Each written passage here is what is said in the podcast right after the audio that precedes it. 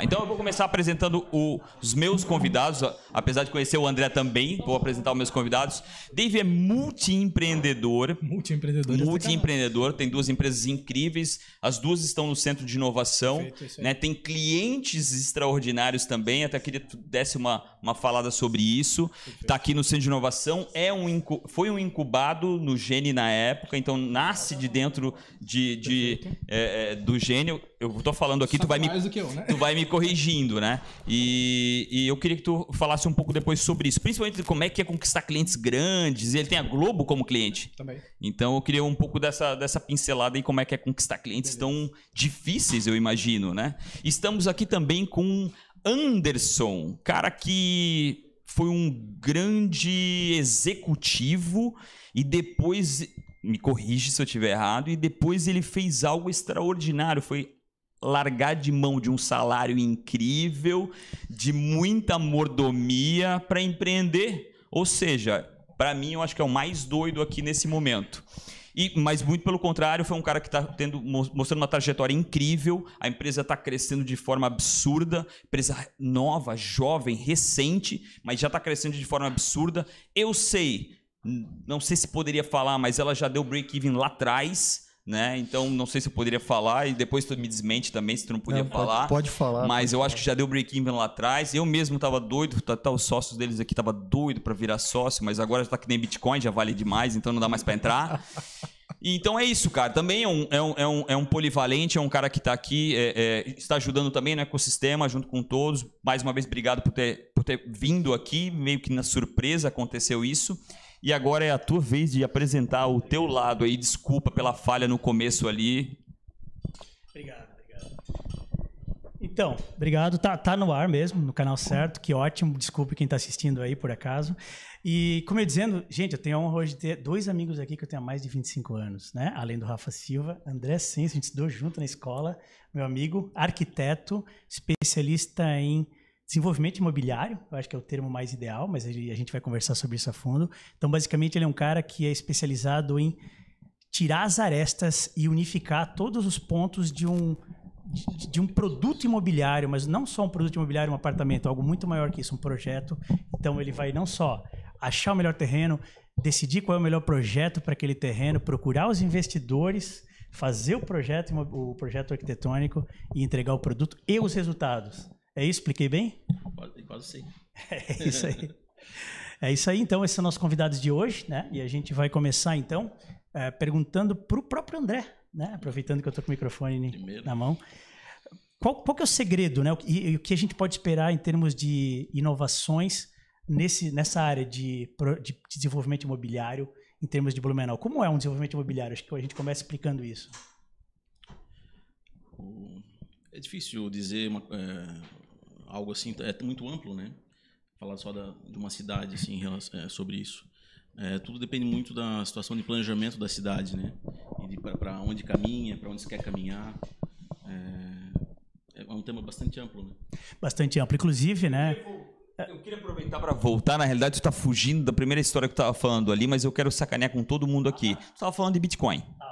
E eu quero voltar um pouco nesse aqui. aí, Fora do ar tava acontecendo isso. Eu quero sacanear contigo, sacanear com todo mundo aqui. Eu acho que nem todo mundo sabe muito sobre esse assunto, mas eu queria que tu desse o que tu tava falando ali com relação ao Bitcoin. O que, tu acha que vai acontecer, o que tu acha que não vai acontecer. Desculpa, André, te tirei dali, mas eu até suavizei ali, porque, poxa, o cara fazer uma pergunta aberta desse tamanho no começo do podcast, se eu fosse o André, eu levantava e ia embora, tá?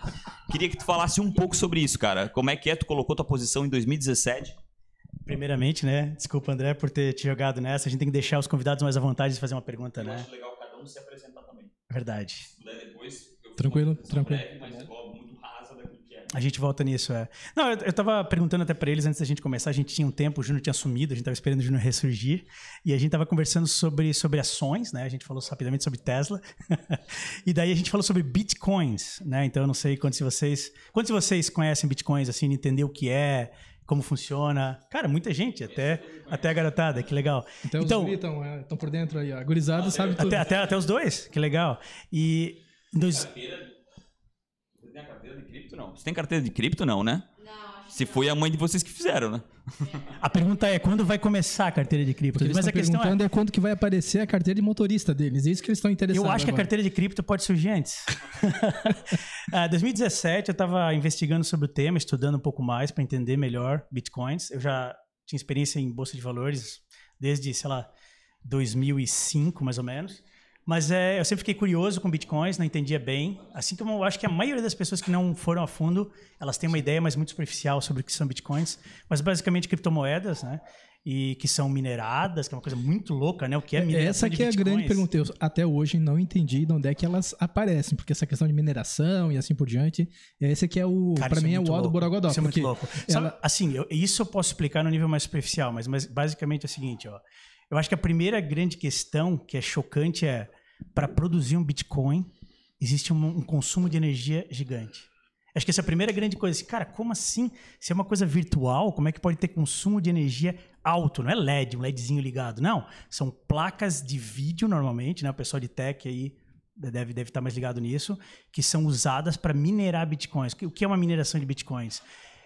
Eu sei por cima isso, não sou aprofundado nisso. É basicamente a criação de cada moeda, no sentido de um algoritmo muito complexo e que precisa realmente de um processamento incrível para poder criar.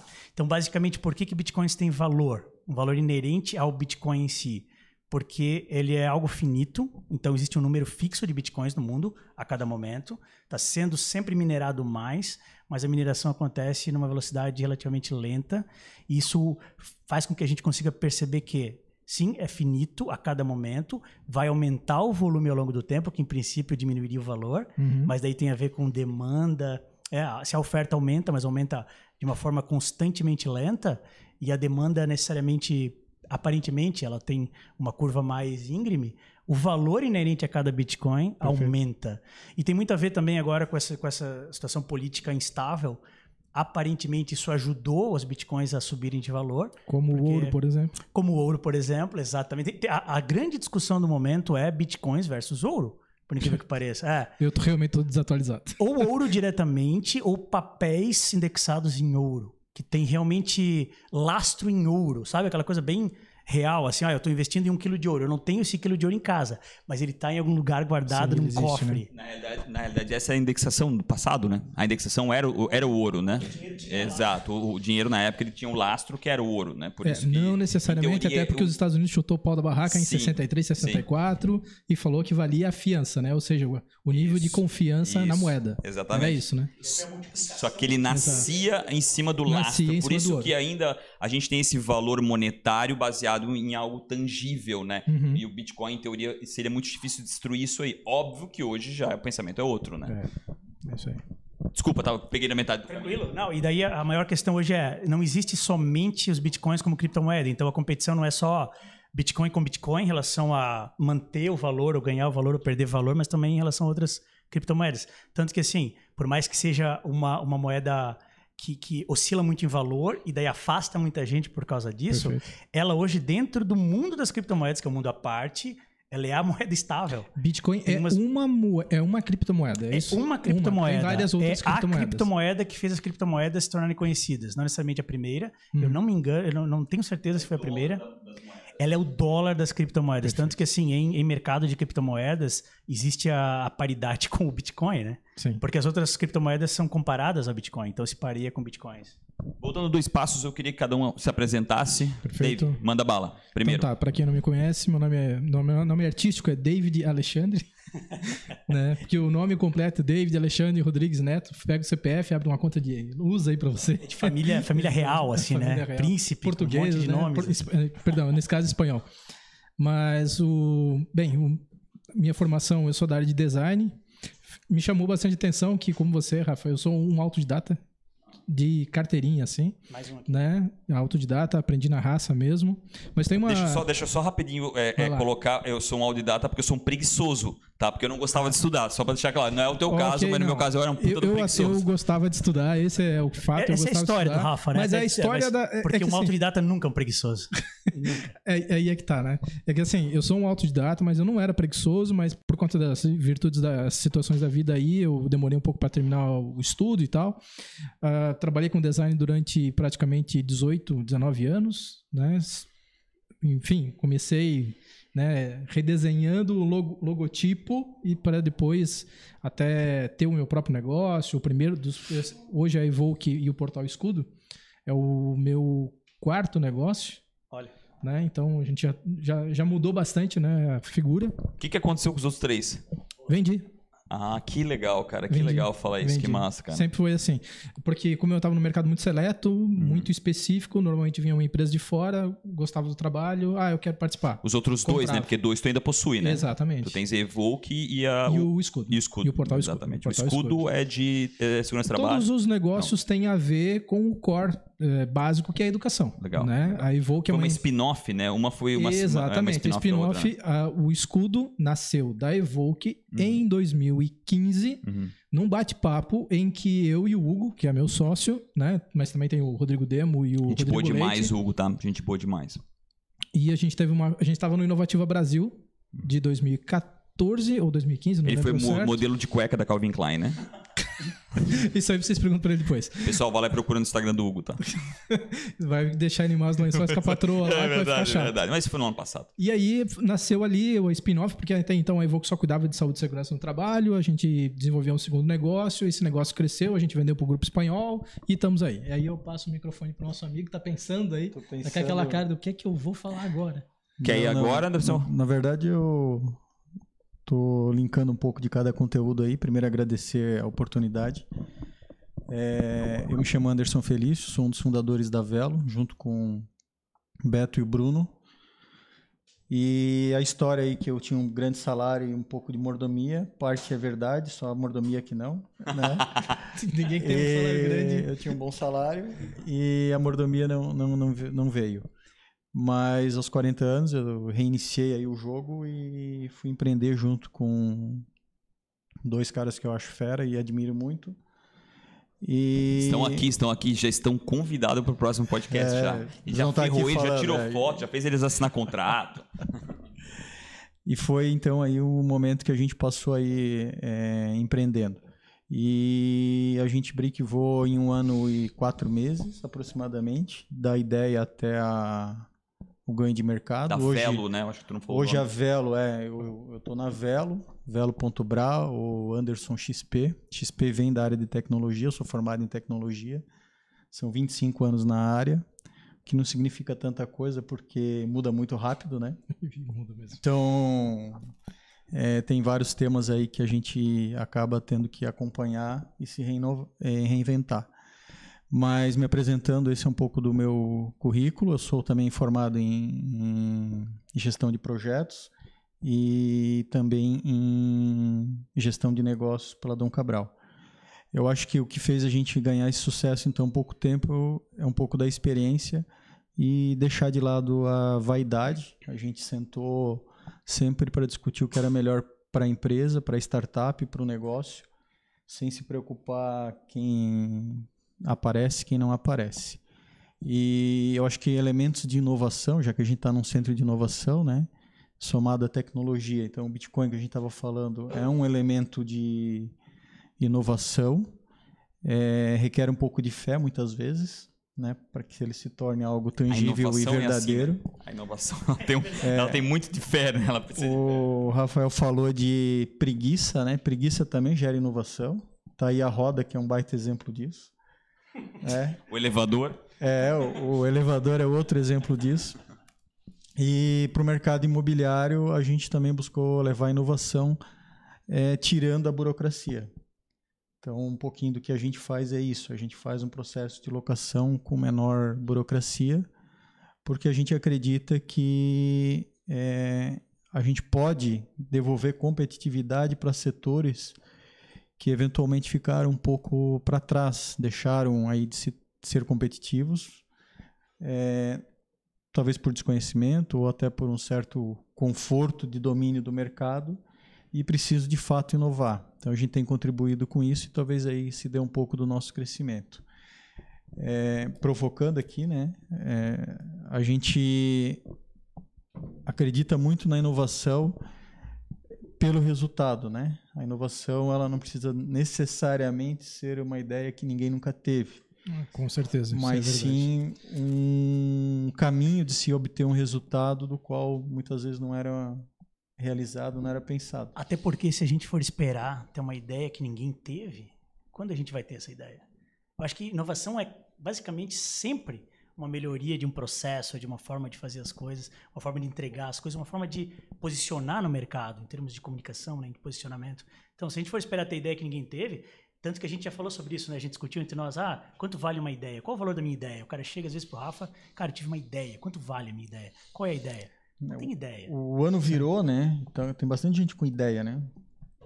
Só As pessoas acham que tem semana- ideias, é, né? Eu só acho que essa- essa é a grande sacada. Só essa semana já umas Não, quatro, cinco pessoas me procuraram aí para construir um aplicativo, ter uma ideia, né? Que eu escuto de gente que, que já te- pensou no Uber, que era ele pra ter sido Uber, que era ele pra ter sido iFood, que era ele pra ter sido. Cara, tudo.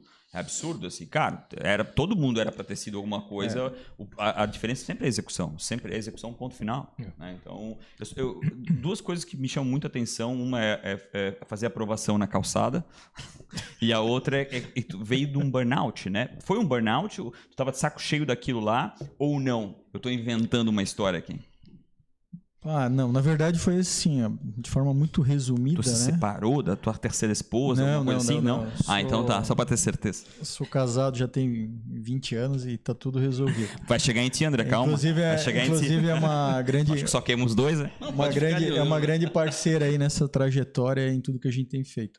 Já fez a É, ponte com a patroa em casa, tá é. tudo certo. Eu acho que o, a grande virada, na verdade, ela se deu a partir do momento que eu busquei é, entender se o que eu estava vivendo era uma distorção de valores com a organização que eu estava, não tinha mapeado corretamente quais eram os movimentos que faziam sentido para aquela organização. Acho que o profissional ele tem que entender que às vezes ele não faz sentido naquela organização. E durante esse processo para encontrar essa resposta através de literatura e até de aconselhamentos, eu percebi que o que eu queria era é, a liberdade de pôr em prática tudo aquilo que eu aprendi nesses é, quase 40 anos. Eu comecei a trabalhar com 13 anos, acho que os meninos estão quase chegando lá. Então eu comecei a trabalhar muito cedo e eu queria poder colocar isso em prática é, de uma forma que tivesse a minha mão, o meu jeito e a minha cabeça. E quando a gente formou essa sociedade, a gente encontrou isso. A gente encontrou um jeito onde cada um pudesse exercer o seu papel de forma a, a entregar um resultado e de ter essa liberdade, né? Não quer dizer que a liberdade é você chegar a hora que quer e sair a hora que quer, não é isso que eu estou falando. Mas a liberdade, sim, de você construir um time que tenha paixão por estar dentro da organização hoje. A gente tem vários depoimentos dentro da Velo de pessoas que amam instalar, gostam de instalar. O Thiago está aqui com a gente, fez um ano de empresa. Eu sou testemunha disso, o clima de vocês lá é muito incrível. A cultura que vocês estão construindo ainda é jovem, a cultura, óbvio, vocês são muito recentes, são muito jovens ainda, mas a, a cultura que vocês estão construindo é muito legal. Até, Então o- essa, o essa virada, agora. é, essa parece- virada, na verdade, ela se deu por conta de eu tentar me reencontrar com a organização do qual eu, eu dirigia como diretor comercial, entendendo um pouquinho se eu estava com alguns valores eh, desconectados do que aquela organização queria. E eu, e eu descobri que o que eu queria, na verdade, era outra coisa. Então, foi aí que eu tomei a decisão de fazer a mudança e a gente conversou e, e fez essa virada. Que Pode requer perguntar bastante também coragem. aqui? Pode perguntar. É que eu, eu ia comentar que eu acho que a- o bichinho do Ranran, quando pega o cara, o bichinho do empreendedorismo, né? É, é muito essa questão de você botar em prática as suas ideias.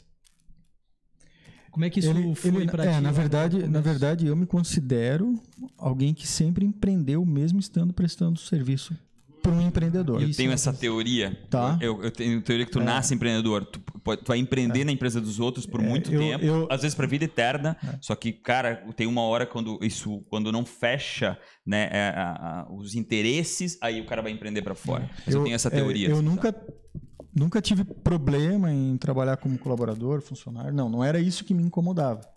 E eu sempre fui empreendedor. Eu tenho cases de produtos que a gente lançou, projetos que a gente fez, de alto resultado para aquela organização. Tanto é que eu vivi muito tempo lá dentro. Né? Eu tenho, fiz carreira em várias empresas que eu passei. É, então não é isso que me incomodava. O que realmente o bichinho do empreender nesse momento foi pô, como é que eu posso continuar empreendendo e tendo espaço para isso? Que talvez dentro da organização eu sentia que eu não tinha mais. E é legal você ter falado isso ali, que assim, me chamou a atenção.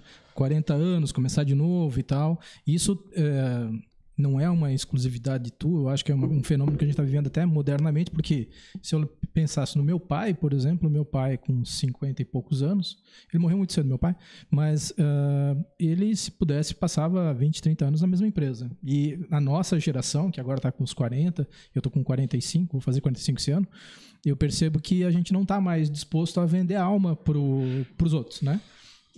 Por, e a gente pode ter uma excelente carreira em qualquer lugar, pode ir lá, faz valer o que ganha. é a palavra-chave, porque para eles não era. Para eles era um orgulho fazer aniversário de empresa 10, 15, é. 20 anos. A gente talvez seja de uma outra cultura de não pensar mais assim, não ter mais esse orgulho. Ah, eu estou fazendo 20 anos de empresa como funcionário. Mas eles tinham um orgulho gigante. Então, não é, não é só que a gente não está mais afim, a gente tem outra, outro mindset completamente é. diferente. É. Eu digo que a gente é a geração do, do. tem que fazer sentido. Né? Se não fizer sentido para mim, eu não entro. Ponto. É, eu percebo né? que, a, que as gerações elas vêm com pedindo espaço para expor as suas opiniões, as suas ideias e implementá-las. Talvez a geração dos nossos pais elas vinham com um espaço restrito, onde elas deveriam, no máximo, seguir um determinado escopo. Era esperado delas isso. Isso. E você começava ele às 8 da manhã e terminava às 18. E, e às vezes não terminava às 18, mas ficava até às 22 e, e saía com orgulho disso. O que acontece agora, até desde quem vai construir planejamento estratégico, vai fazer desenho de organização, é que as pessoas que estão lá, elas querem conseguir deixar um pouquinho do tijolinho dela ali, né? Sim, elas querem poder contribuir com aquela, falando ou de arquitetura, é. ou, ou com aquele desenho, elas querem poder contribuir com aquilo, né? E se você conseguir deixar esse espaço, o, o, o time se fortalece, tem paixão por estar lá e se desenvolver. Minha visão é e é essa. Eu acho que o, o, o, empreendedor que tem sucesso, geralmente, na minha opinião, é o empreendedor que consegue trazer vários empreendedores para sua empresa. Eu acho que esse cara que consegue trazer vários empreendedores para sua empresa, ele consegue ter sucesso, porque essa galera se sente muito bem, sente que está que tá, que tá junto na gestão, fazendo acontecer, né? E aí, cara, é impossível aquilo não dar certo. É impossível. É impossível. Porque são vários empreendedores no mesmo lugar. E, e eu, eu, eu também acho que uma característica do empreendedor moderno é de ele servir.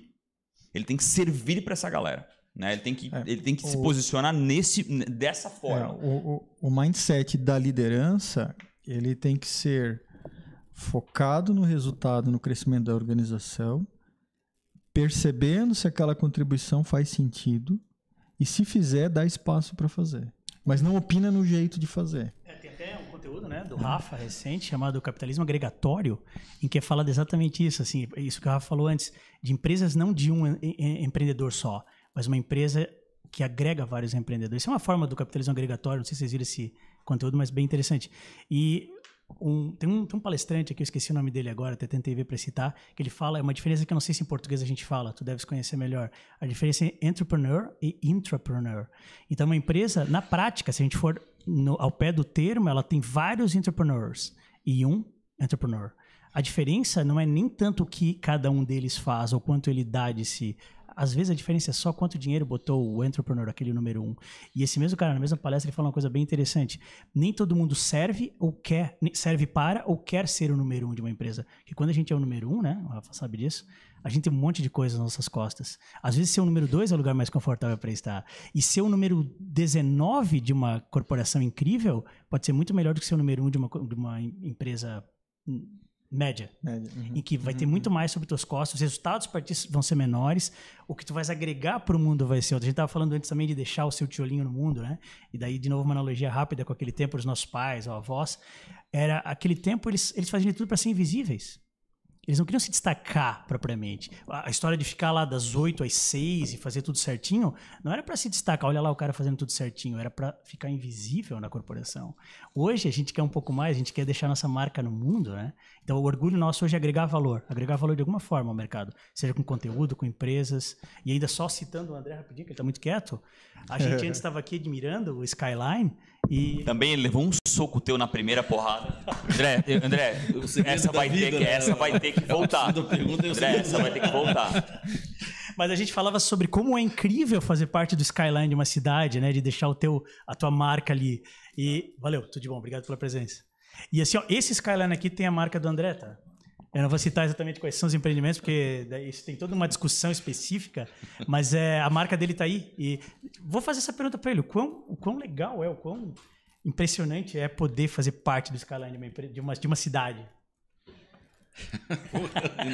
É muito filosófica? É, posso me apresentar? Primeiro, É, primeiro se apresenta, André, por favor, tá? Porque as duas vezes o- o Alisson te deu soco. O- pelo que eu vi, tem que fazer uma linha do- da vida também, né? É, o meu nome é André Sense, eu nasci em Blumenau. né? É, conheço aqui o Rafa eu, desde que ele era gordinho. Não faz muito tempo, tá? E o Alisson desde que era magro. né? Eu também. Faz tempo. Verdade. Na época do, do, do segundo grau, né? E aí resolvi fazer arquitetura. é, E até a gente era meio estranho. Eu fazia arquitetura, todo mundo fazia direito, administração, no máximo uma engenharia. E o Alisson, publicidade. A gente era meio estranho. Assim. Os estranhos. É. E aí, mas era uma coisa que eu já queria, eu já sabia desde os 12, 13 anos que eu queria ser arquiteto, né? Mas aí durante a faculdade vai, a gente vai vendo as coisas com mais clareza. E aí sempre também para mim, ouvindo o relato deles ali, essa questão de negócio, de, de empreender, de inovar também sempre teve é, muito presente em mim, né? E era uma coisa estranha porque a arquitetura normalmente o, o arquiteto não tem essa visão de negócio, né? É uma visão mais um pouco mais socialista, mais romântica da- das coisas. E eu me era meio estranho, assim, sempre me senti meio estranho em relação a isso. Até certos momentos eu parei aí né, para saber o que, que eu ia fazer. Mas aí continuei e tive uma, não sei se foi uma boa ideia, mas eu abri meu escritório assim que eu me formei. Não, não, é, não acho que seja uma boa ideia. Eu acho que a pessoa tem que trabalhar numa empresa maior, ser o décimo nono ali, o, o segundo, né, e aprender mais e aí é, entrar, abrir sua empresa ali. Mas aí é, a gente vai apanhando e aprendendo. E de alguns anos fui decidindo que nicho que eu, que eu iria fazer e, e, e, e eu sempre gostei do mercado imobiliário, de negócio, sempre gostei de negócio, né? E aí foquei no mercado imobiliário e, e dali em diante, assim, é, foi para mim é, é, muito bom, assim, foi, eu sempre gostei disso, né? E aí vem essa questão de mudar o skyline na cidade. A gente tem muitos prédios feitos aqui em Blumenau, em outras cidades do Vale, litoral. E, na verdade, às vezes eu esqueço. eu faço, nem lembro que é um prédio que eu fiz, assim, eu realmente, né? É, também não é tudo que a gente faz que a gente gosta, a gente às vezes tem que trabalhar porque o, o mercado pede e às vezes é, certo tinha corretores aqui que vão enten entenderiam melhor o que eu estou falando. E até isso nesse período todo fez com que a gente não a arquitetura tem, tem um pouco de arte né? E aí por fazer coisas às vezes que a gente não não sentia muito bem só por vender simplesmente não às vezes não não me atendia. E até um período que eu acabei parando de fazer projeto por alguns anos fui viajar, trabalhar na empresa da minha família e depois eu volto ali a explicar o porquê que eu retornei. Mas é, essa questão que vocês estavam falando de inovação é uma coisa que também sempre teve presente na minha vida. Né? O meu pai, é, desde que eu tinha idade do, dos meninos aqui, ele foi um, um desenvolvedor de muitos produtos. Né? Ele tem centenas de patentes registradas é, no nome dele. Ho- Hoje já deve ter, não, não sei se tem um tempo né, que dura. Então, sempre foi um empreendedor e eu cresci vendo ele fazendo isso, abrindo, desenvolvendo empresas e desenvolvendo produtos, muitos produtos. E até hoje as empresas dele vêm desenvolvendo produtos que sim na época eram inovadores não existiam. Foi bem legal, né? Então, eu sempre andei nesses dois mundos, né? Esse mundo de negócios e o mundo de dessa questão mais social, arquitetura. E, e é isso, né? A questão, outra coisa que me chamou a- a- do Bitcoin aí, que a gente começou, começaram a falar, para mim é alguma coisa que eu só sei que existe, não sei como funciona. E o meu negócio realmente é são bens tangíveis, né? Eu, eu trabalho, o meu negócio hoje é arquitetura ainda, mas é mais desenvolvimento imobiliário, né? É, como o Alisson explicou antes no início. É, a gente André, busca- André, tu é daquele cara que se não tiver concreto, tu não acredita? É, eu tenho que ver. e Se não tiver concreto, porta-janela, eu não acredito, cara. Eu acho, apesar de, de, de- de achar muito interessante esses temas, mas eu acho que um terreno bem comprado é o melhor negócio do mundo, né? É, bom, tá? É bom, terreno bem contrato é bom. Eu acho que ele alavanca bastante. É um outro modelo de negócio, só isso. É, exato. é. Mas, o, o André, eu Que é queria. o que eu entendo, né? O André, eu queria comentar uma coisa que você falou. Pô, eu cresci com meu pai fazendo isso. É. Em casa, meu pai era topógrafo. Ele se formou topógrafo, técnico em agrimensura, né? Eu acho que na época era isso. Tô falando o quê? Anos 70. Eu fiz topografia aqui no IPT, aqui, aqui nesse terreno aqui. É. O meu pai ele se formou na Federal e minha família é do oeste do estado. Mas o quanto que é importante essa referência dentro de casa? Porque assim, eu recordo meu pai me dar a caderneta de campo dele, dele me dava uma lapiseira e eu a- estraçalhava essa lapiseira, que era uma coisa cara pra época, a gente tá falando dos anos 70, gente, anos 80 pra ser mais O alto. grafite Né? era caro já. Era grafite, tudo era caro. Tudo era caro. Cara, quem A- tinha uma gurizada aqui, ó. lapiseira na, até no Santo Antônio, quando a gente Era tava rei, passando, né? cara, quem tinha uma lapiseira, Sim. Ah, o João Vocês Paulo Silva, né? que vinha quebrando nossos lápis, cara. Ah, isso não é lapiseira. Pau Era, quebrado. era um Não. Apple, é? E, e é, Era um Apple, né? E, e eu recordo dele ele me dar acesso a essas coisas, aí eu desenhava e tal, tal, tal. E quando eu tava com a idade dos guris, vocês estão com que idade agora? 13. 13 anos, cara, eu era a baliza ré do meu pai.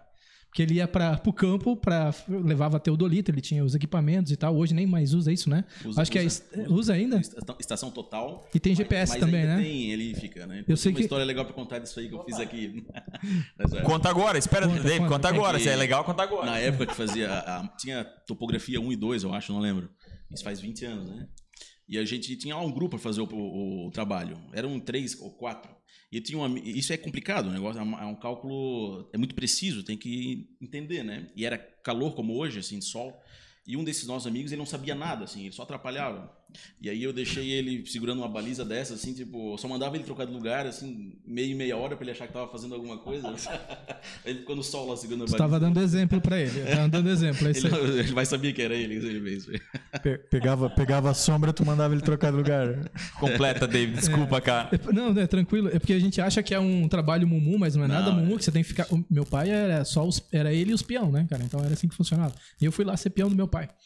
E aqu- aqueles insights, né? Eu comecei a desenhar na mão, porque meu pai, eh, ele às vezes ele esboçava, ele queria ter feito engenharia civil, mas não pôde, porque na época era difícil e tal, tal, tal. Tinha que vender sangue pra, pra pagar o almoço. Cara, é família pobre, né? Do oeste do estado e tal, cara. Você não sabe como é que é lá. Que cidade?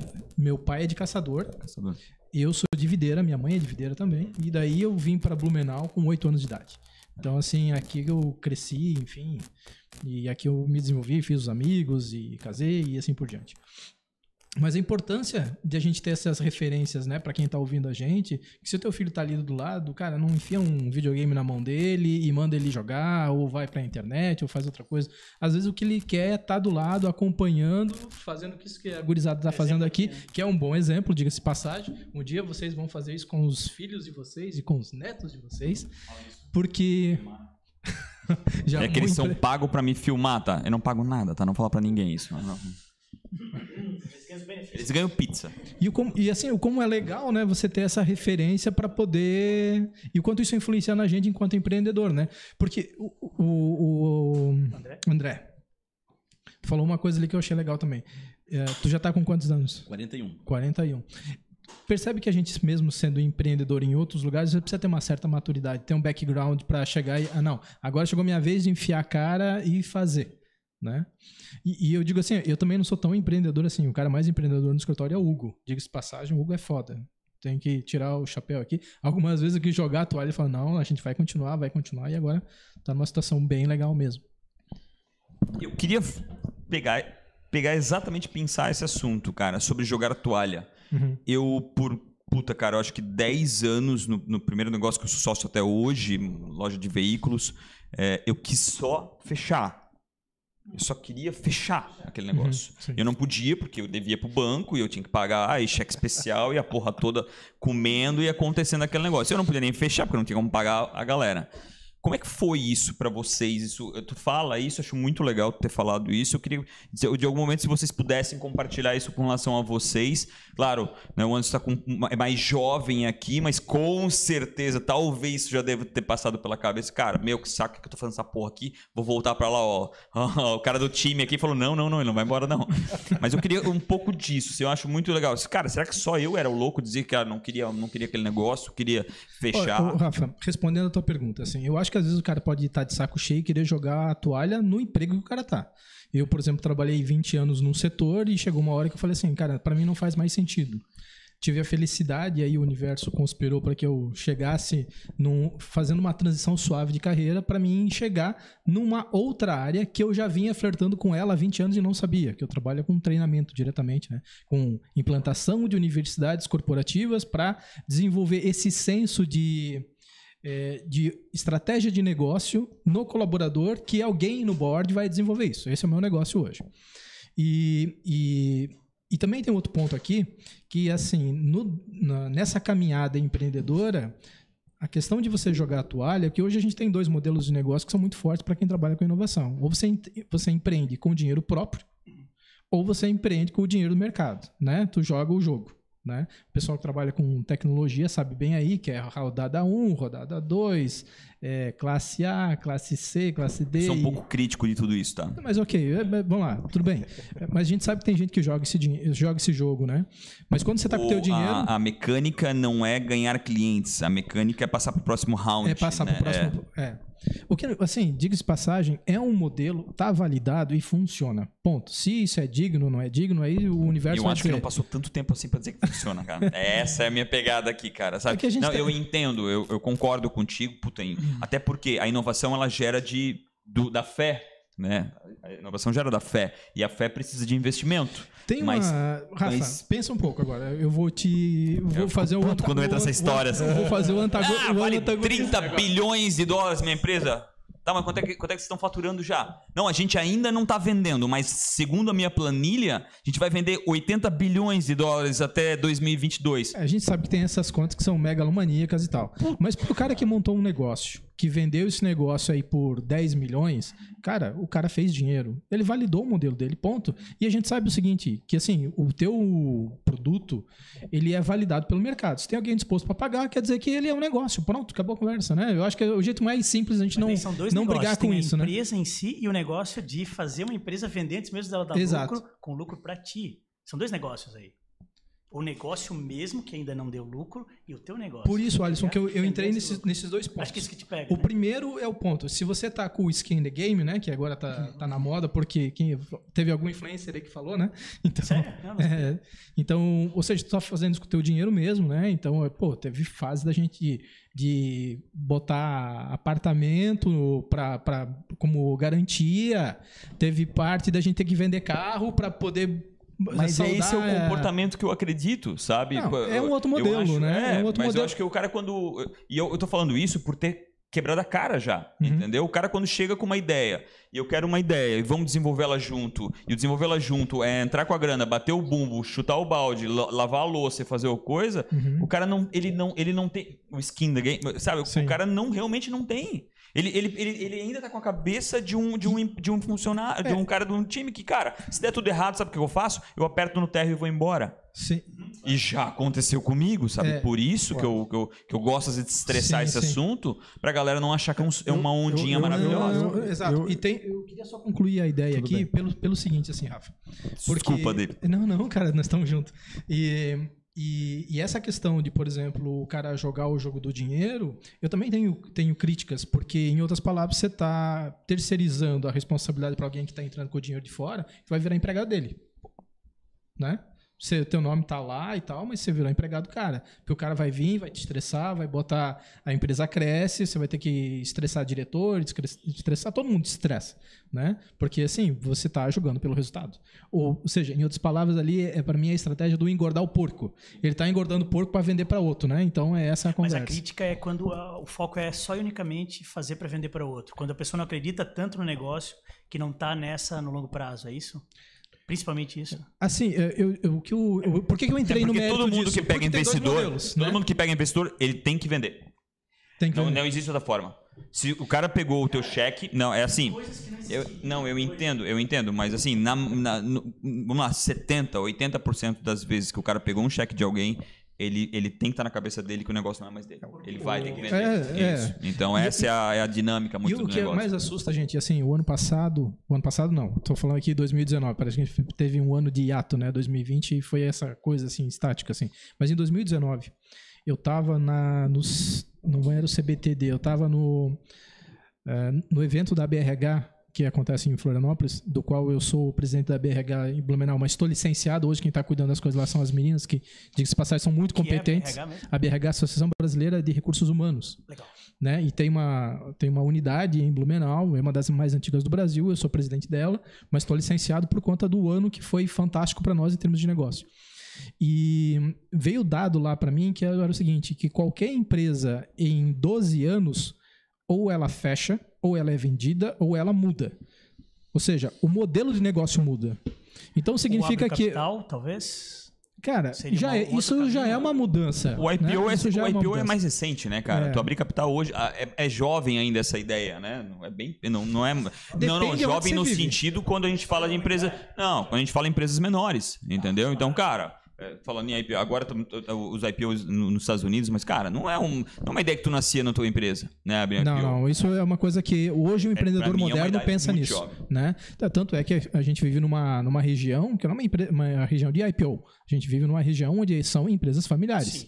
O, o avô passou pro pai, o pai passou pro filho. Eu vou passar para vocês, não vou ficar falando sozinho aqui, né, cara? Não. Então, Não, não. E aí, porque Tem, tem dois assuntos que eu acho que está em pauta até para quem estiver assistindo é, poder a gente ajudar aí a se organizar nas ideias. O primeiro é de jogar a toalha, né, que a gente está falando, e o segundo de você fazer que um o negócio pulou fora da, da, da, da- É, da- de- não, mas a gente passou por isso. de você fazer um negócio e, e buscar capital, buscar recurso, né? Primeiro que recurso é fundamental. E eu acho que eu não tenho estudado, visto nenhum caso de sucesso onde houve uma captação de recurso, falando de questões relativamente de valor alto, né? Não estou falando de semente, é, família que Anjos, geralmente, né? Eu não sei nenhum caso que não houve é, um estresse do produto, de uma evolução, de um avanço. Né? Os casos, pelo menos que eu estudo, que eu acompanho, são casos que o cara ficou, sei lá, anos lá desenvolvendo, quebrando a cara, é, tentando realmente fazer com que a coisa prosperasse, até que ele chegou num momento que houve aí um- uma injeção de, de capital e o negócio agora é indiscutível, né? Tá, tá em alto sucesso. Isso é o que eu enxergo. Que é muito Ah, difícil. Que é diferente é, de quem está querendo montar uma startup e, e fazer uma planilha de 80 milhões e amanhã já quer é, um bom desse dinheiro adiantado. É diferente. É, eu acho que houve uma distorção no meio do caminho e, e isso tem a ver com jogar a toalha. Então o cara cria uma ideia, ele acha que a ideia dele é indiscutível, é a melhor, inclusive ele não vai nem te contar qual é a ideia. É, depois, depois que ele cria a ideia. Uma salva de palmas que merece. Tem que pagar o ticket para saber a ideia. é, ele sai captando e esquece de pôr ela em prática. E aí vem o desejo dele jogar a toalha. É, e te respondendo se ah, pensaram em jogar toalha, não pensaram. A gente na Velo é, nunca pensou em jogar toalha. É, pelo contrário, a gente pensa em investir, pensa em continuar é, é, ganhando espaço. É, cara pode- do time deu até uma mexida agora, ele tava Thiago ficou esperando a resposta, tá? É, isso não quer dizer que um dia a gente não vá ter investidor, que um dia a gente não vai fazer, enfim, não, não quer dizer isso. Mas aí vem na hora de você ter, talvez, de, ter esse desejo de jogar a toalha, exercer uma técnica chamada espelhamento, que vocês falaram aqui. O André falou que se espelhou no pai dele, você espelhou no seu pai. Vocês se espelharam no momento que vocês viam o sucesso dele. Então você se espelhou em empreender porque você viu o sucesso do outro. Agora, quando você está com a dificuldade, quando você está com a sua cabeça eh, lhe incomodando, achando que você tem que fechar as portas, você está fazendo um espelhamento naquele cara que passou por isso e reverteu? Ou você só está ainda espelhando naquele que deu certo e se culpando por não estar dando certo? Então, te respondendo de jogar a toalha, eu não tive momentos em querer jogar toalha. Eu tive momentos que eu me perguntei, poxa, será que agora eu tenho que estar fazendo café? Porque quando a gente começou, fazia café, tinha que comprar material expediente. Até hoje eu faço algumas coisas. Hoje eu tô, comecei a desmontar a árvore de Natal que eu montei. E, e aí eu parei e falei, poxa, eu fiz uma carreira, desenvolvi tanta coisa e agora eu estou fazendo isso. Aí eu parei, voltei, fui fazer o espelhamento em quem fez startup e deu certo. E fui ver o que que esses CEOs, o que que esses caras que presidem esse, esses negócios hoje passaram para ver se eu estava no caminho certo ou não estava no caminho certo. E isso me deu uma tranquilidade muito grande de dar continuidade, de é, assumir esse papel, seja ele de montar árvore de Natal ou de desmontar, seja ele de é, é, ter resiliência na hora que falta o recurso e chamar a equipe comercial para conseguir prosperar nos resultados. Então, acho que às vezes falta isso. A gente faz o, o a ideia no, na planilha, acha que vai vir alguém botar um monte de dinheiro e aí tá tudo certo, porque agora. E aí ele vai contratar uma equipe É. para executar. E aí ele vai contratar alguém para executar. Então, assim, faça o espelhamento, na minha visão, no lugar certo. Se você se espelhou no seu pai para empreender, para criar inovação, no dia que ele estava com dificuldade, talvez você não viu. Sim. Mas com certeza vi, vi ele- muito, vi muito. Pois é, faz o espelhamento naquela hora para não fechar as portas. Então, acho que essa, essa provocação eu acabei aprendendo. É, não faz muito tempo, inclusive. É um jogo. É, não faz Até muito falando tempo. sobre e isso- Eu acho que vale aí para quem está acompanhando, quem quer abrir startup, quem quer empreender, quem está querendo vir aqui para o centro, achar que vai captar um grande investidor. Vai se o seu negócio estiver realmente é, é, alavancando, captando é, negócio, fazendo dinheiro, porque se senão. tu for um cara extraordinário, né? Se tu for um executor, né? Vai se realmente você. Eu, eu brinco, A diferença cara, tá dá aí. certo negócios horríveis na mão de gente boa. Sim. Mas não dá certo negócios incríveis da gente ruim, na mão Sim. de gente ruim. Tem gente que, cara, não, não funca. Eu queria correr pro André. Sim, vai. Porque o André tem que responder, a gente tá finalizando. E, e, e olha, cara, passa muito rápido, Passa o ar-condicionado tá absurdamente quente. Jogar a toalha. É, E rapidinho, só abrindo aspas, exatamente sobre o, o- o assunto que tu falou, cara, eu, vale esse livro, tá? Esse livro fala de um cara que construiu duas empresas extraordinárias. A primeira foi pensando em vender, mas a segunda em- não pensando em ficar, mas ele não tinha mais como jogar a toalha, então ele tinha que ficar com ela e ele gastou todo o dinheiro da primeira que ele ganhou. A segunda é a Zappos. Não, a a primeira é a Link Exchange. Ele vendeu por 200 milhões de dólares. Não deveria falar isso aqui, porque vai dar coisa. E aí ele gastou todo o dinheiro na segunda. Acabou todo o dinheiro dele na segunda. E aí depois ele vendeu por um bi pra, pra Amazon. Pra vai. Amazon. Desculpa, André. o jogar o toalha, né? Mas antes ali eu queria puxar só um, um itemzinho da questão da inovação, né? É, isso é, é, tudo pode ser feito sempre diferente, é uma coisa que eu sempre penso. Sempre tem um caminho diferente, mais curto, mais rápido, mais bonito, tem uma metodologia diferente de ser feito, tem uma forma mais barata, tem uma forma mais. Tudo sempre tem uma forma diferente de ser feito. Aí cabe escolher qual, qual quer fazer, né? É, vem muito dessa questão do modelo ali que a gente estava falando, do exemplo, né? Eu lembro que até chegar nesse momento de, de cansar e de jo- querer jogar toalha, era uma coisa assim, chegava, tinha a equipe lá desenvolvendo um projeto qualquer lá, às vezes eu, eu passava como é que tinha que ser feito aquilo, aquele processo, né? E quando aí eu via lá um arquiteto, alguém fazendo um, um desenho, um processo diferente, buscando um comando, tal, para fazer desenhar aquela parede e tal. Eu, daí eu olhava assim, ó, eu tenho uma forma melhor de fazer, pode buscar assim, assim, assado, vai dar menos cliques no mouse e me- bem menos tempo vai atingir o mesmo resultado com melhor qualidade, porque lá na frente vai precisar que seja assim. E aí ela olhava para mim assim, não, por quê? Só porque tens uma forma melhor de fazer, aí desenvolve então para mim, mostra que essa forma é melhor, né? Esse caminho é melhor e aí pode fazer dessa forma, mas da forma que eu tô falando é melhor. É mais rápido, é mais lucrativo, é, né? Então, assim, sempre para qualquer coisa, uma música nova, uma um prédio, uma casa, sempre a gente vê coisa aí no, no Instagram, sempre uma novidade, uma coisa diferente, né? E nesse período aí que a gente fazia prédio no atacado, a gente fazia muitos prédios, né? Também a economia estava ajudando, né? Gente, eu não sabia o que inventar de, de, de projetos de, de Pós de 2007 ali? Pós 2007, pós 2008. é, eu não, a gente não sabia o que inventar de eu, né? De investimentos para tinha dinheiro, muito dinheiro no mercado para investir, centros logísticos, empreendimentos, o que, o que for. Podia lançar um prédio em qualquer bairro, em qualquer buraco que alguém que vendia. Hoje tudo é diferente. E aí naquele momento lá também, eh, chega aquele momento de ruptura, né? Pô, é isso que eu quero. Aí passa por. Uh, chega num estágio da vida que, pô, eu me separei. Aí tal, vai, vai mudando. É isso que a gente quer, não quer? E aí sim chega o momento de, pô, o que, que eu quero, né? E foi aí quando a gente. Aí demor, demor, demorou, né? Demorou bastante, assim, até eu, eu ver que era aquilo mesmo que eu gostava, né? Mas como é, ter a, a, a, arquitetura com negócios, né? E ver essa questão do desenvolvimento imobiliário, que eu já fazia antes, né? Já fazia antes, mas não com tanto foco, né? Com tanto objetivo.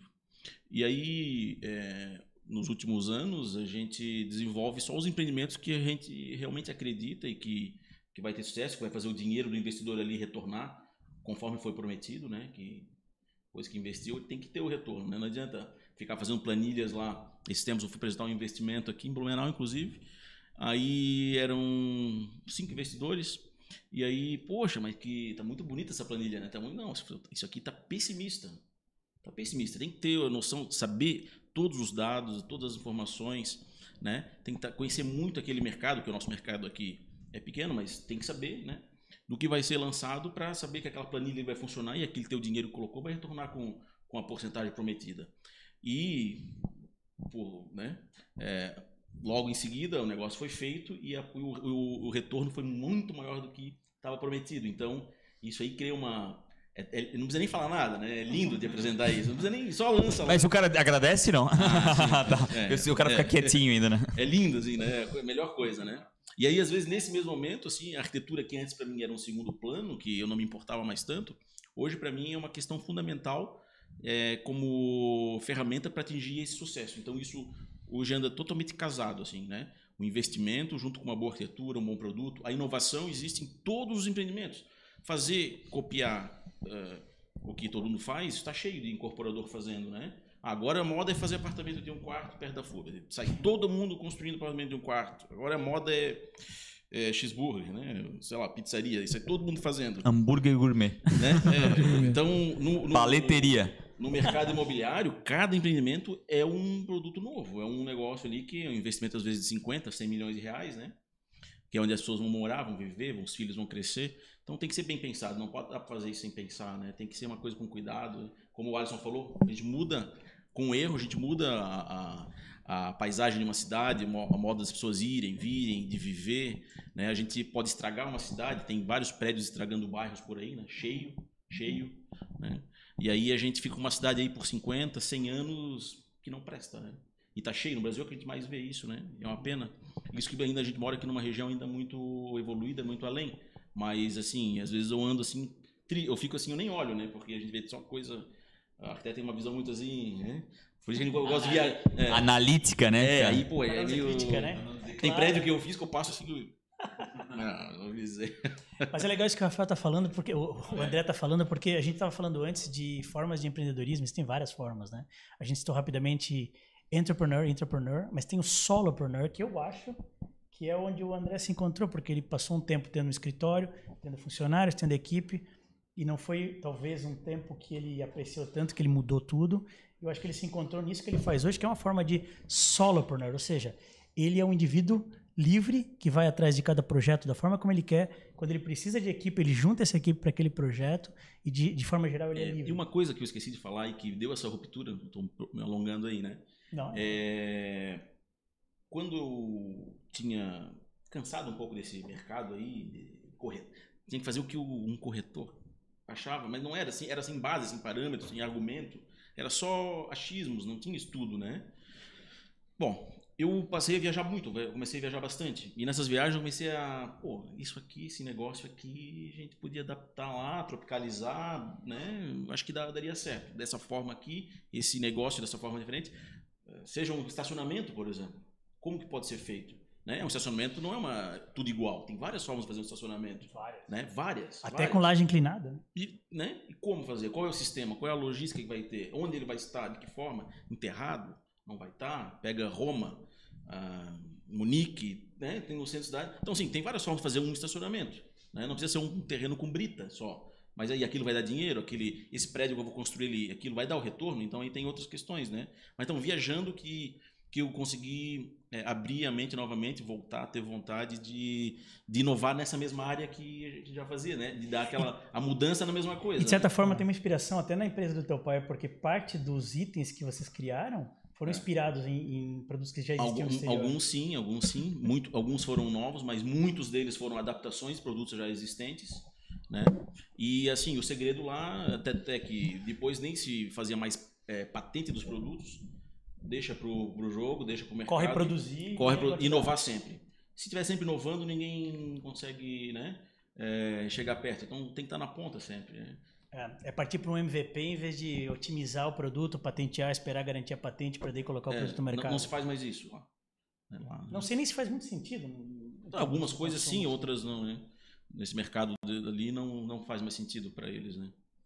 É, Eu estava ouvindo, tá falando sobre podcast e criação de conteúdo e uma coisa que me chama muita atenção, né? O YouTube tu consegue barrar quando a, a tua produção, aquele teu conteúdo que você produziu, que é teu, né, proprietário teu, ele consegue barrar e a maioria das empresas, cara, quase todas as empresas que eu conheço, elas fazem isso, né? elas usam desse método. E uma coisa que eu vi, que foi numa uma conversa até com os caras do Flow, e eles falaram, ah, tem vários canais reproduzindo o, o, o, o, o, trabalho de vocês. Vai um pouco de cima com relação à patente, né?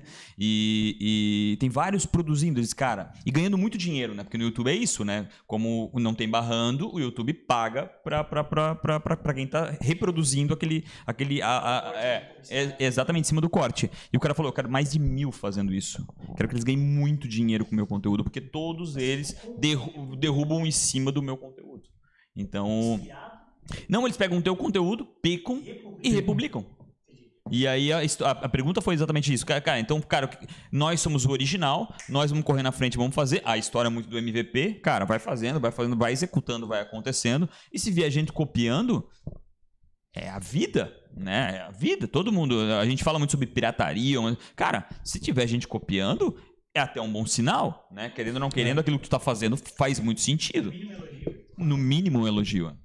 Essa- A gente tá encerrando, tá? Tá. Mas nesse caso aí tem, tem o seguinte, é, tem, tem coisas que podem ser feitas, existe um fair usage que o YouTube aplica mesmo, que na verdade se você pegar o conteúdo e criar em cima dele, é totalmente possível. Só que aí existem as regras. Se você simplesmente republicar um conteúdo de terceiros, eles te derrubam uma vez, te derrubam a segunda vez, terceira vez te derrubam o canal mesmo. Então, é aí, e só que eu- Mas eu acho que tem a situação do, do- dos caras pedirem o, o ban ali, né? Ah, mas beleza, a gente vai entrar nesse, nesse, nesse, nesse- A gente fala sobre isso em outra vez. É melhor, é melhor, que tem, tem muita coisa para falar sobre isso. Gente, foi um prazer enorme hoje esse papo aqui. A gente conseguiu, acho que de novo, ficar mais ou menos em uma hora, que é o que a gente quer.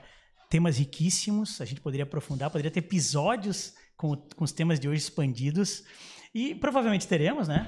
É, a sacanagem é que a gente realmente não conseguiu em uma hora falar absolutamente nada. Né? Eu acho que é isso. Cara, não, é real. Tipo, cara, quanto, conte...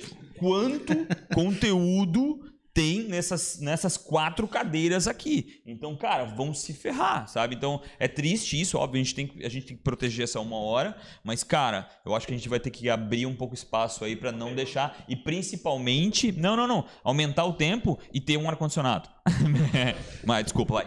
Quem ficou de fora aí nessas quatro cadeiras? Não, as cinco então. As cinco, as cinco cadeiras eu fiquei de fora. Mas, cara, não tem muito conteúdo aqui. É, pô, o David aqui tem uma história absurda que se fosse contar, ia se, daria duas ou três horas aqui. aí que depois você É, faz um outro formato aí que é História Exatamente. de Empreendedorismo de.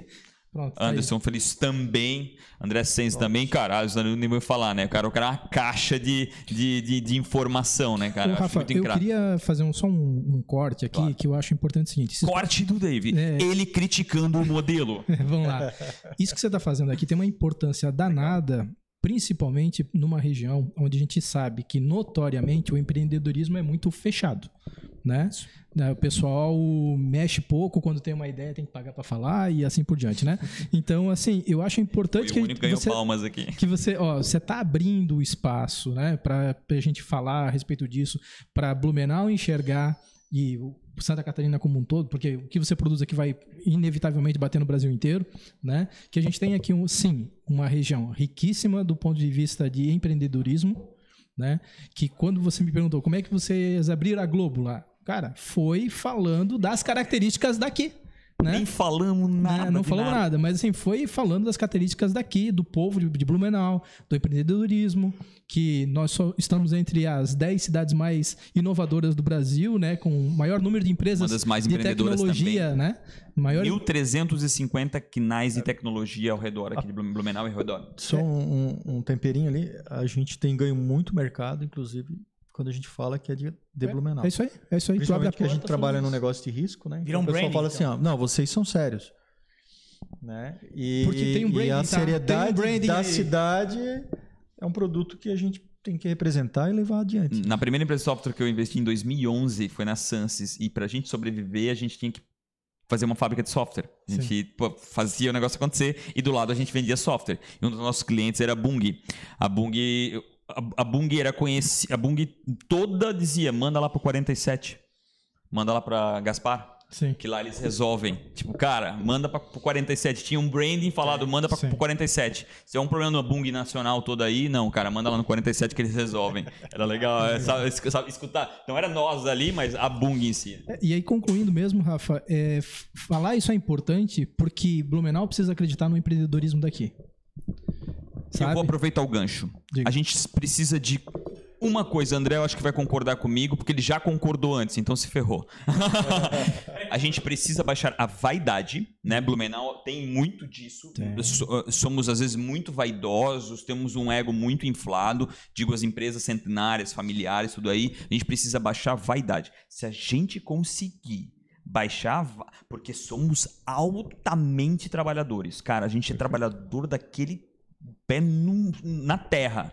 Se a gente conseguir baixar a vaidade dessa cidade, não só dessa cidade, da região toda que é altamente rica, é game over para qualquer região do mundo, Sim, tá? e, e eu vou, eu vou, Tá todo mundo convidado para vir no podcast, vou, avisa. vou fortalecer esse ponto aí, porque a gente está numa região que foi fundada por 17 famílias que chegaram até aqui, né, com o vapor Blumenau 1, né, diga-se de passagem. São pessoas que pegaram isso aqui que não tinha nada e souberam ao longo de, nós estamos com quantos anos de vida aí? 170 anos? 70. 170 anos de vida, Blumenau tem isso. E a gente conseguiu construir empresas reconhecidas no Brasil inteiro e a gente conseguiu manter toda essa natureza que está aqui ao redor, com qualidade de vida, com segurança pública, né? Embora a gente goste de reclamar também que a gente acha que não é melhor, mas sim, a gente tem isso tudo. E, cara, tá de parabéns aí. É é, Papo do Centro? Papo do Centro. Papo do Centro. Últimas palavras de, de Anderson. Primeiro, obrigado pelo espaço, parabéns pela iniciativa e a gente quer que mais é fortalecer o ecossistema. Pode contar com a gente aí sempre que for necessário. Que legal. Anderson é um super parceiro aí, tá? Super parceirão.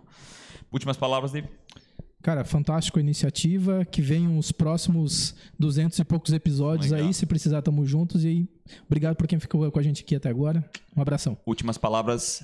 Ah, não, vamos pro André. André, últimas palavras, André Senzi. Eu vou pensar na primeira pergunta do Alisson lá. É, o segredo do universo. Mas agradeço o espaço aí. Legal. Na próxima vez que a gente puder avançar mais, evoluir mais, com mais tempo, pode me chamar. Legal.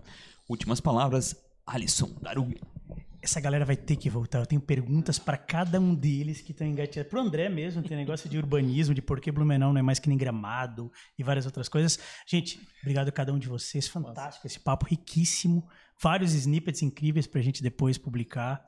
E é isso, vocês já estão convidados a voltar, com certeza, porque a gente tem papo para isso. Rafa, parabéns por ser esse grande agregador mesmo, que une pessoas tão incríveis. Cara, obrigado, obrigado, uma honra. Pessoal, mais uma vez, obrigado por estar assistindo, por estar assistindo não só ao vivo como depois. E voltamos na semana que vem. Um abraço. Valeu. Agradecer a todo o time que tá aqui ao redor, aqui, ó. A galera toda aqui.